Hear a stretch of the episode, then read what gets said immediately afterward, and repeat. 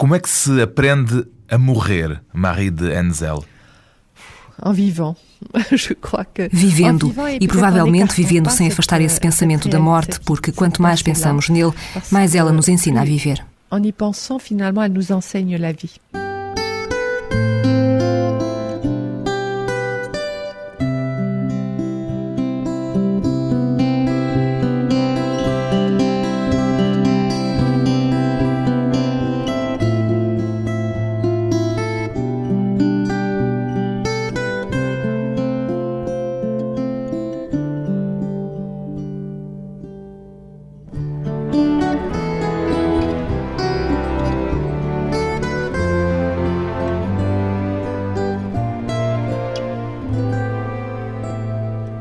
Marie de Enzel, 60 anos, apresentam-na por vezes como tanatóloga. Aceita ser designada assim, Marie de Enzel? Ah, não, pas du tout. Não, de modo nenhum, porque na realidade eu não me dedico à morte propriamente dita, mas sim ao que precede a morte, o morrer. Le mourir. Na mitologia grega, Thanatos representa a morte, por isso a designam por vezes como tanatóloga. Não se considera uma especialista em questões relacionadas com a morte?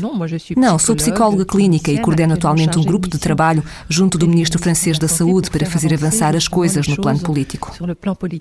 Qual é então a sua área de intervenção?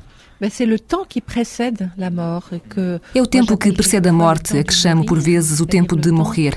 É aquela fase em que, por exemplo, temos uma doença incurável, mas dispomos ainda de tempo, por vezes de bastante tempo mesmo. Et ce temps, euh, c'est le temps d'approcher la mort, c'est le temps du mourir. É a fase em que se encara a morte. É o tempo de morrer, um tempo em que se podem viver muitas coisas e coisas muito significativas. Pode-se falar de uma ciência da morte? Moi, je parlerais plutôt d'art de mourir. Hein?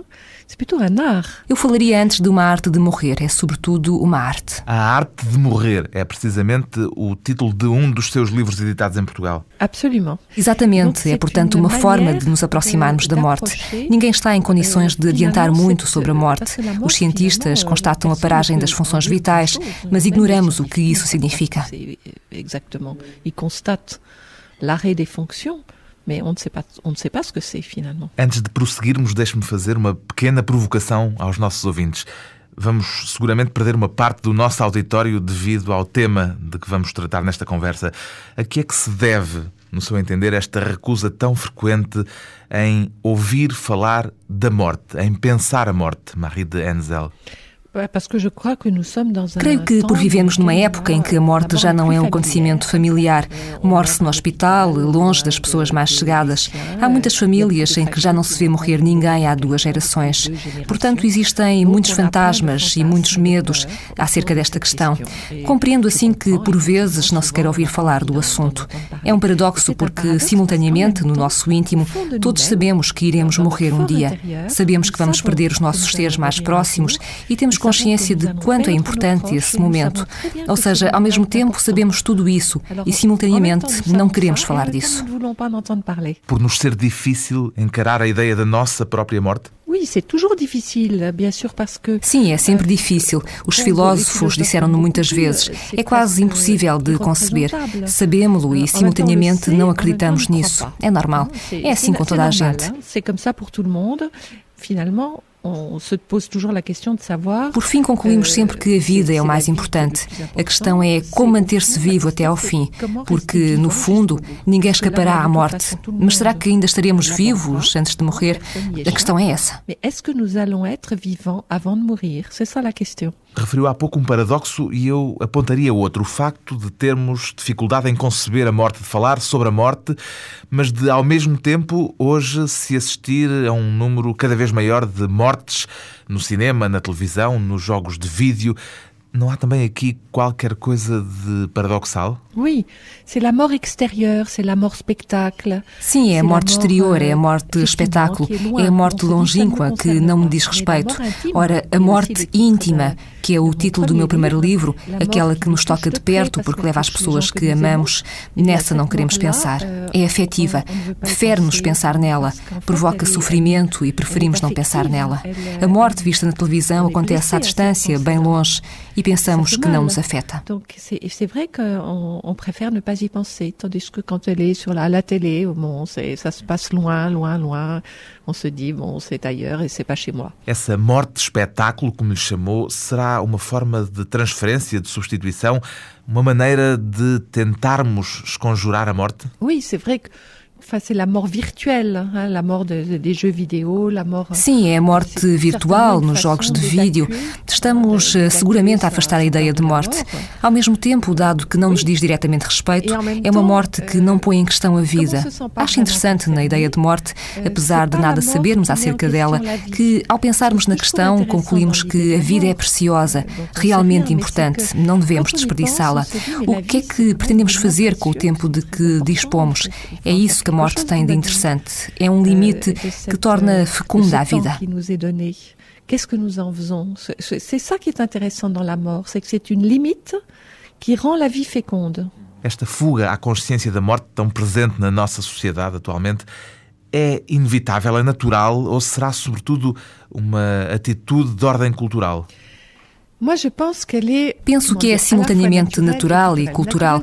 Natural porque é natural não estarmos sempre a pensar na nossa própria morte. Somos seres vivos e isso parece natural. Mas ao mesmo tempo, afastar completamente a questão já não é natural. É o que se passa atualmente? É o que acontece hoje. Claro que a cultura tem uma grande influência. Há um século, a morte era mais familiar, morria-se em casa. Era difícil fugir totalmente à questão e, portanto, não havia lugar para a morte na vida vida. Encarava-se claramente melhor a ideia da morte. Hoje isso já não acontece. Et on vivait certainement mieux aussi avec, euh, avec cette, euh, cette idée. Euh, Aujourd'hui, ce, bon, ce n'est plus le cas. Quando é que começamos a abandonar esses rituais? Écoutez, je pense que après la dernière guerre euh, mondiale, Creio que isso começou após a Segunda Guerra Mundial. Os progressos da medicina levaram-nos a acreditar ser possível fazer recuar os limites da morte. Ocorreram mudanças sociológicas, as grandes famílias que viviam em comum pulverizaram-se. As famílias hoje em dia constituem pequenas células e as pessoas vivem mais afastadas umas das outras. A solidariedade familiar em torno da morte é uma questão difícil. As nossas residências já não permitem manter em casa casa alguém em vias de morrer e daí que internemos a pessoa num hospital. A entrada das mulheres no mercado de trabalho é outro fator. As mulheres saíram de casa. Tudo isto levou a afastarmos a morte das nossas casas para os hospitais e para os lares de terceira idade. Tudo isso a feito que euh, on a évacué a morte hors de chez soi. Euh, dans les établissements, dans les, à l'hôpital, dans les maisons de, de retraite. Pois bem, o livro mais recente de Marie de Enzel chama-se Morrer de Olhos Abertos e nele a psicóloga francesa conta uma história individual, um caso particular. Pretendeu mostrá-lo como uma situação exemplar, Marie de Enzel? Sim, conto uma história bastante invulgar. É a morte de um amigo meu, filósofo, falecido aos 49 anos. Tinha uma doença respiratória muito grave e sabia-se ameaçado pela morte. Apesar disso, do medo que poderia sentir, morreu em casa, serenamente, nos braços da mulher. Analisei, portanto, o que pode possibilitar esta forma de morte, que é que todos desejamos: morrer em casa, sem sofrimento, com dignidade, nos braços de alguém que amamos. Acho que é um desejo secreto que todos acalentamos. O que é que tem de excepcional esta morte que conta de Ivan Amar? Alors, ce qui est exceptionnel, c'est peut-être que cette personne, justement, o que é excepcional é esta pessoa, ao contrário do que hoje acontece, ter encarado a morte de frente. Sabia estar gravemente doente e preparou a sua própria morte. Falou com os médicos para saber o que se iria passar. Teve muita coragem, a coragem da verdade também, que hoje tantas vezes está ausente. Ele teve beaucoup de, de courage, le courage de la vérité aussi, que qui n'est généralement pas le cas euh, aujourd'hui autour de nous. Euh, Considerava ainda que o euh, tempo que lhe restava devia ser vivido de forma consciente. Portanto, falamos também da vida consciente. É verdade que nem toda a gente vive e morre dessa forma, mas este exemplo ensina-nos qualquer coisa. Foi por essa razão que o contei leva-nos a pensar. É, portanto, uma morte que obriga a refletir. É por isso que je l'ai raconté, c'est parce qu'on a, ça nous fait réfléchir. Voilà, c'est une mort qui nous fait réfléchir. A ideia central do livro é de que podemos preparar a nossa própria morte. Oui, moi je le pense et je connais beaucoup de gens Sim, penso realmente que podemos, e conheço muita gente à minha volta que sabe que a medicina não lhe pode evitar a morte, mas que ainda tem tempo de vida. Gente que pretende deixar resolvidos os seus assuntos, rever amigos, ficar em paz consigo própria e com os outros.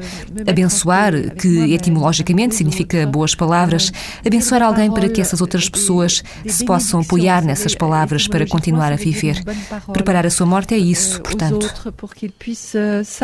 sur cette parole pour continuer à vivre. C'est ça, préparer sa mort. Hein? Essa preparação ocorre nos últimos dias de vida ou começa muito antes?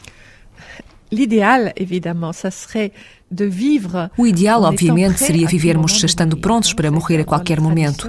Em muitas tradições cultiva-se a ideia de viver como se fosse viver para sempre, estando pronto a morrer a qualquer altura. É um paradoxo que implica seguir o mais possível os nossos valores, estar em paz. Isto seria o ideal. Ora, se formos vítimas de uma doença grave, sabemos que temos de lutar contra ela, mas chega uma altura em que a medicina se revela impotente. Nesse momento é preciso dizer a si próprio que o tempo que nos resta tem valor, não é descartável e que podemos aproveitá-lo, nós próprios e os outros. É um tempo de trocas para falar e transmitir sentimentos que não ousamos manifestar anteriormente.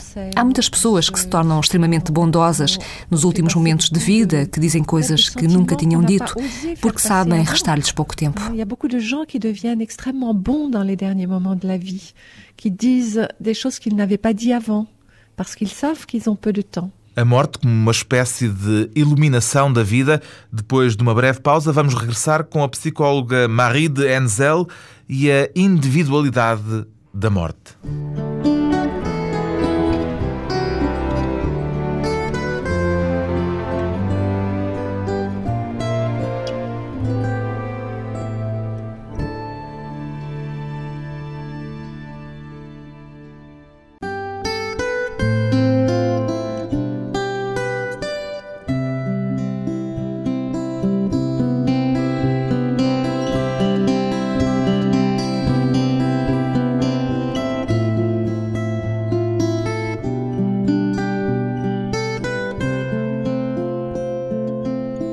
Regressa à conversa com a psicóloga francesa Marie de Enzel, que se tem dedicado ao acompanhamento de gente em fim de vida.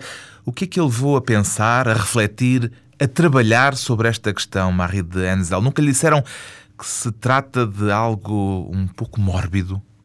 Não, c'est pas morbide du tout, puisqu'en fait on est plus vivant. Não, não tem nada de mórbido, porque na realidade, ao tratarmos-lo, estamos mais vivos. Mas já lhe fizeram esta observação? Je l'ai entendu ce reproche, bien sûr. Sim, com certeza, que já me consideraram mórbida, o que me faz sorrir, porque acho que, bem pelo contrário, quanto mais me fui interessando por esta questão, mais aumentou o meu gosto em viver. Qual é a sua resposta habitual a este tipo de reação? Je dis que non, que c'est que au contraire, je suis bien plus vivante. Digo que não, que bem pelo contrário, que estou bastante mais viva e que o meu prazer de viver é muito maior. Eu não estou sempre a pensar na morte, penso na importância da vida. Houve algum fator pessoal que levasse a dedicar-se ao estudo destas questões ou foi sobretudo um impulso de ordem intelectual aquilo que lhe deu origem? Eu diria que foram as circunstâncias. Foi François Mitterrand quem criou o cargo que ocupei na primeira unidade de cuidados paliativos em França. Eram amigos pessoais. François Mitterrand e créé ce poste pour moi. Sim, eu era amiga dele e euh, criou esse cargo para mim. Aí senti-me no lugar certo e assumi que tinha algo a fazer. Depois, ao analisar tudo isto, compreendi que não foi por acaso. Perdi o meu pai, que se suicidou quando eu era mais nova, e sofri muito por não ter podido acompanhá-lo. Portanto, há sempre razões pessoais que levam a que nos interessemos por estas questões, mas só as descobri mais tarde. Donc on a toujours des raisons personnelles qui font qu'on s'intéresse à ces questions, mais je ne les ai découvertes que plus tard. As pessoas morrem todas da mesma maneira, Marie de Enzel? Ah, não. Não, cada um tem a sua própria morte. O poeta Rilke dizia que cada um tem a sua própria morte, nascida da sua própria vida, em que conheceu o amor e a miséria. Eu diria que há tantas mortes diferentes quanto vidas distintas. Diria que cada pessoa tem a sua própria personalidade também na morte? Não, je peux pas dire ça. Não, não posso dizer isso. Creio que cada um morre conforme viveu. A morte ocorre como um prolongamento da vida. Há sempre surpresas. Pessoas que viveram angustiadas comportam-se muito serenamente no momento de morrer. Num dos seus livros refere mesmo o exemplo de dois padres que acompanhou em fim de vida e que a fazem dizer, a certa altura, que a fé nem sempre ajuda a morrer da melhor forma.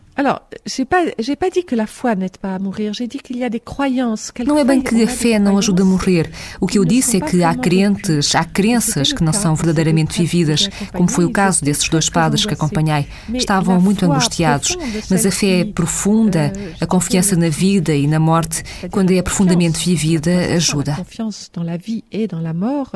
Euh, quand elle est vraiment profondément vécue, elle aide. Está a falar de fé religiosa? Alors, la foi dans la vie, plus largement. A fé na vida, num sentido mais lato, mas nas pessoas religiosas há casos em que as crenças não são profundamente vividas, são uma espécie de muletas, caem no momento de morrer.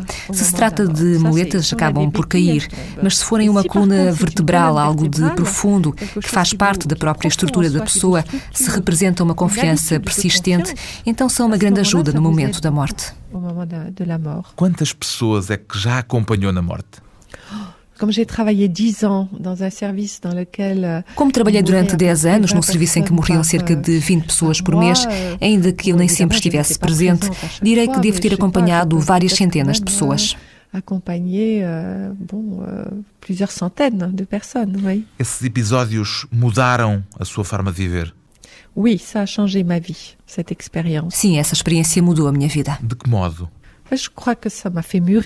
Acho que me fez amadurecer, levou-me também a tomar consciência dos meus valores. Talvez tenha deixado de me importar com coisas que não merecem atenção.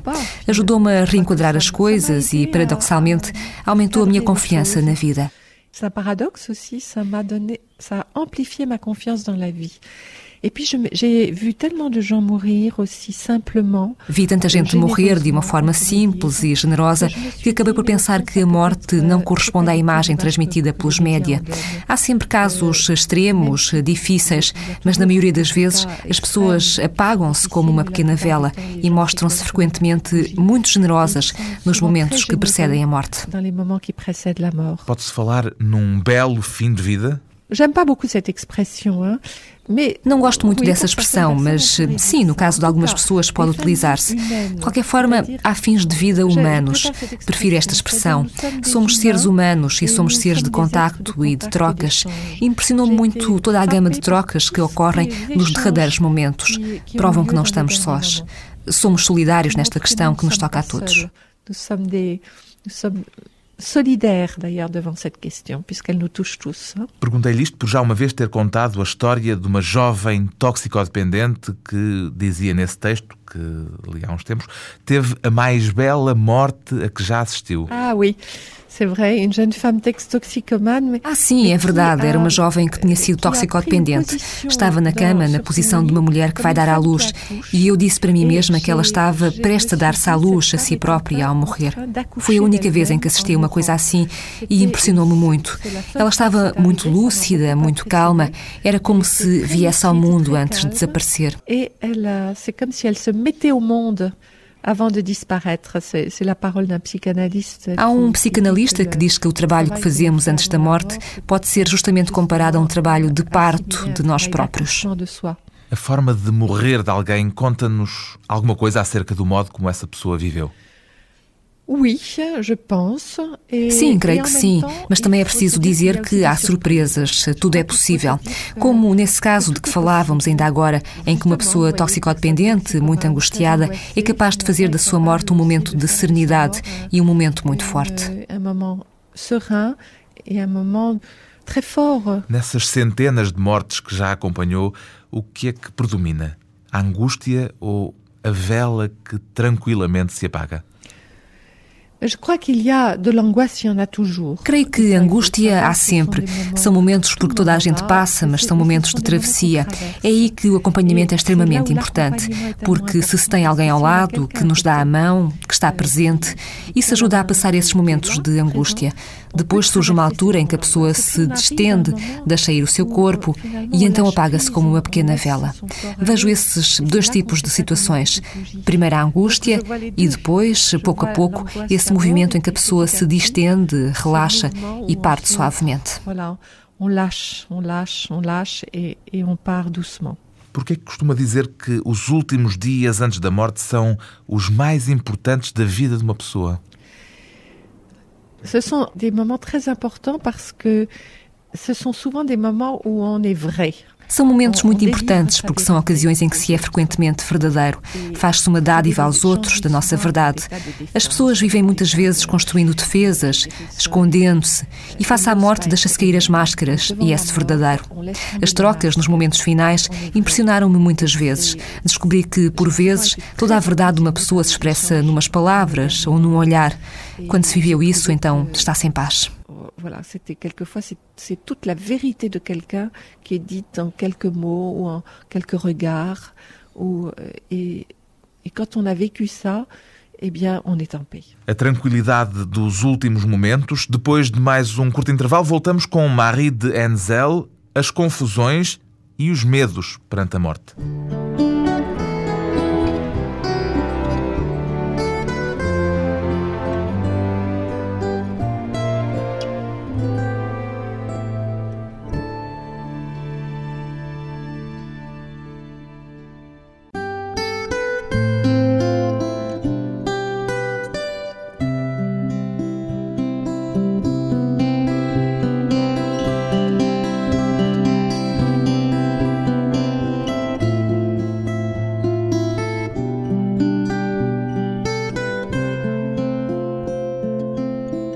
Convidada hoje para a conversa pessoal e transmissível a psicóloga francesa Marie de Enzel, que afirmou não há muito tempo, numa conferência, que o modo como encaramos a morte está repleto de confusões e de medos.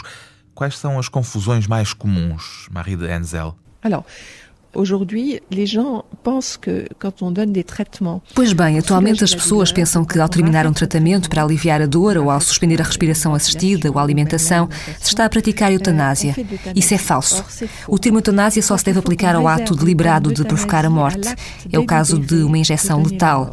Dar morfina para aliviar a dor ou suspender o tratamento inútil não significa estarmos perante um ato de eutanásia. É boa medicina, é boa medicina paliativa. Esta confusão costuma acontecer. Que l'on fait. É uma confusão semântica relativamente ao significado da palavra eutanásia. Voilà, c'est une confusion sémantique et c'est une confusion sur les pratiques aussi. Exatamente, é uma confusão semântica sobre a eutanásia e acerca das práticas médicas. É uma confusão que impera no grande público e entre os profissionais de saúde. Outra ideia falsa é pensar que os cuidados paliativos levam uma pessoa a morrer num estado de sofrimento sem recorrer a tratamentos que poderiam causar alívio. É uma ideia errada. Um bom médico que preste cuidados paliativos nunca abandonará quem sofre e dar-lhe-á tudo o que for necessário, mesmo que isso possa vir a encurtar um pouco o tempo de vida. A intenção é aliviar o sofrimento. Portanto, também aí não se trata de eutanásia. Mas sua intenção é de soulager. Donc, e encore, il ne s'agit pas d'euthanasie. Além das confusões, aponta também os medos. Um deles é o medo de um sofrimento extremo, intolerável. Ainda se justifica esse receio com todos os medicamentos que existem hoje e com todo o tipo de tratamentos disponíveis? Sim, é verdade que fizemos grandes progressos. É verdade que há produtos disponíveis, mas ainda não os sabemos utilizar muito bem e surgem casos em que se hesita em dar analgésicos. Portanto, ainda há pessoas a morrer em sofrimento.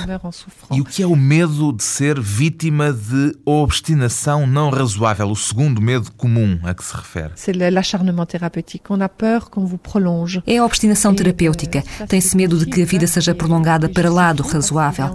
Este medo justifica-se porque há instituições em que não se sabe parar com um tratamento inútil. Prolonga-se a vida de quem já sofreu demasiado e só pede para ser deixado em paz. Isso também continua a acontecer? Sim, continua. Em França dispomos agora de uma lei que interdita isso. Não se deve prosseguir um tratamento inútil. Deve deixar-se a pessoa morrer tranquilamente, ministrando-lhe analgésicos, evidentemente, para lhe aliviar a dor física e moral, sem a abandonar, continuando a acompanhá-la.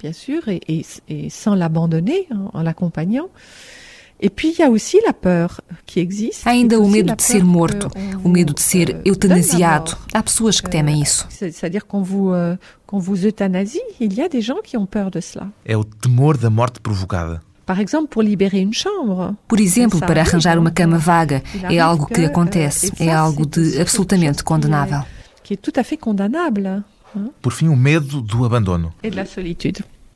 Ça, c'est la dernière peur. E da solidão, esse é o último medo. E provavelmente um medo bastante justificado.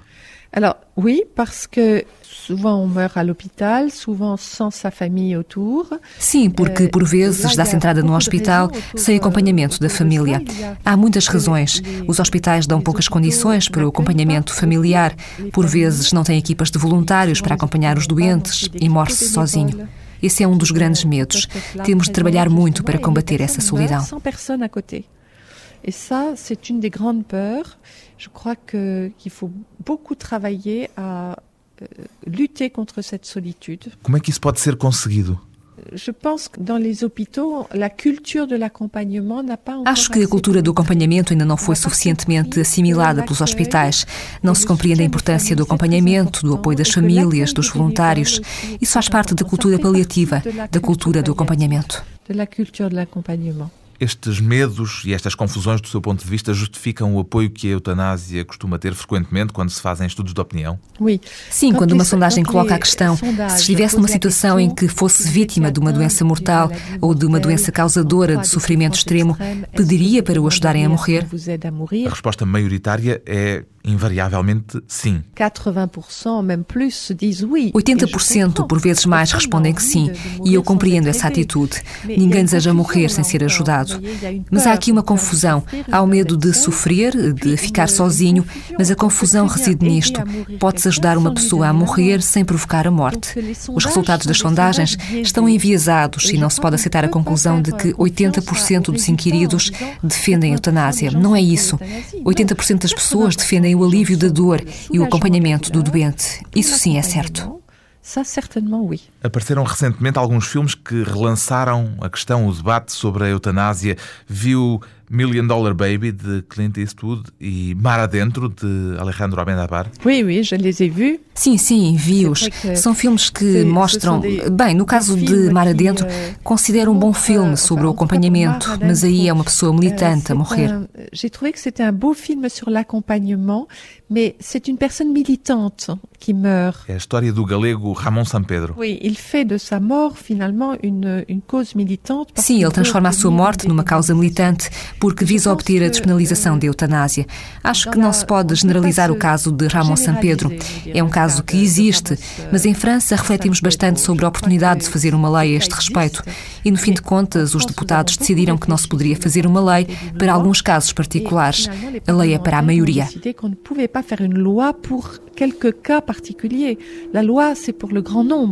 eutanásia é, de certo modo, uma ideia atraente, pelo menos a julgar pelas sondagens. Porquê? Assistimos ao ritual que se organiza em torno da morte de uma pessoa. O que, paradoxalmente, será talvez uma substituição dos rituais que se perderam. Voilà. Exatamente. É o ah, lado ritual que nos atrai. Eis alguém que olha a morte de frente, que não teme falar disso, que tem pessoas em redor. É isso que se deseja. Foi isso que contei em Morrer de Olhos Abertos. A história de um homem lúcido que conta com a companhia da mulher para morrer nos seus braços, mas que não pediu um ato de eutanásia. Aguardou simplesmente a chegada da morte e no momento em que ela chegou, encarou-a de frente. laissé Portanto, esses rituais são moment possíveis, sem ter de praticar um ato que é interdito por lei. Donc c'est possible de d'avoir ces rituels sans fa- sans faire intervenir un acte qui est interdit par la loi. No caso que relata, há um acompanhamento até ao fim, mas fala também da necessidade de um contrato de não abandono. O que é isto? Alors ça, c'est pour les médecins. Isso destina-se aos médicos. Acho que hoje em dia os médicos fogem ao diálogo com os doentes que não conseguem curar. Fogem ao diálogo. E eu considero isso muito grave. Creio que é necessário formar os médicos acerca do diálogo com o doente sobre as condições em que a pessoa virá a morrer. É um diálogo em que o médico se compromete a não abandonar o doente. Não o abandonarei. Farei tudo por aliviar o seu sofrimento. Estarei a seu lado, se necessário. As pessoas têm necessidade de ouvir estas palavras. Ce que les gens ont besoin d'entendre cela. Esse compromisso não se aplica também às famílias porque são cada vez maiores os casos de abandono por parte de familiares. Les familles qui abandonnent le patient, c'est ça. Famílias que abandonam os doentes, é isso? Sim, ou que de alguma forma os esquecem. Oui, ça c'est vrai qu'on pourrait aussi. Uh, Sim, é verdade que poderíamos falar também de um contrato de não abandono entre o doente e a família, porque é verdade que há muita gente sozinha com que ninguém se preocupa. É uma das maleitas da nossa sociedade. Parece-lhe aceitável ou pelo menos compreensível a atitude daquelas pessoas que ouvimos ouvimos de vez em quando dizer que preferem não ver uma pessoa próxima, um familiar, num estado terminal ou um amigo, para guardarem dela a imagem que tinham antes da doença. Moi, je trouve ça, euh, ça, m'étonne toujours euh, parce qu'en fait. Euh, é uma atitude que me espanta sempre. É como negar o facto de se ter o direito ao final da vida, o direito a acabar, de ter o seu corpo sujeito a alterações, de se tornar dependente. Ora, tal vulnerabilidade faz parte da vida, da humanidade. É como se só existissem pessoas belas, limpas, ascéticas e só quiséssemos reconhecer esta humanidade. A humanidade comporta esse aspecto belo, limpo e ascético mas também um lado vulnerável, dependente. Por que é que afastamos esta realidade da vida? Então não há lugar para os velhos, para os deficientes, para os moribundos? Nesse caso, estamos muito perto de uma ideologia nazi. Il n'y a pas de place pour les vieillards, il n'y a pas de place pour les handicapés, il n'y a pas de place pour les mourants. Et on est très proche là d'une idéologie euh, nazie. Agora uma pergunta muito pessoal a terminar. Faz planos para a sua própria morte? Oh, je fais pas de plan. J'y pense, euh, comment dire. Não faço planos. Eh, penso nisso, como dizer. Há muito que essa ideia faz parte de mim, mas faço o possível por viver de acordo comigo própria. Escrevi o meu testamento, por exemplo. É verdade, escrevi um testamento. Pus os meus assuntos em ordem porque considero que isso pode acontecer de um momento para o outro. Euh, euh, j'ai mis mes affaires en ordre parce que je me dis que ça peut m'arriver demain. É capaz de dizer como é que preferiria viver os seus últimos momentos, Marie de Henzel? Écoutez, moi je pense que j'aimerais uh, que ça ne dure pas longtemps. Ouça, acho que gostaria que não fosse muito prolongado e gostaria de contar com um médico competente que me aliviasse o sofrimento, que me permitisse estar lúcida e, claro, gostaria de estar rodeada pelas pessoas que amo. E j'aimerais évidemment être entourée des gens que j'aime. Os desejos para os últimos momentos de uma mulher que tem dedicado o seu tempo às últimas vontades dos outros, de Marie de Henzel, estão publicados em Portugal três livros. O mais recente chama-se Morrer de Olhos Abertos, edição Casa das Letras.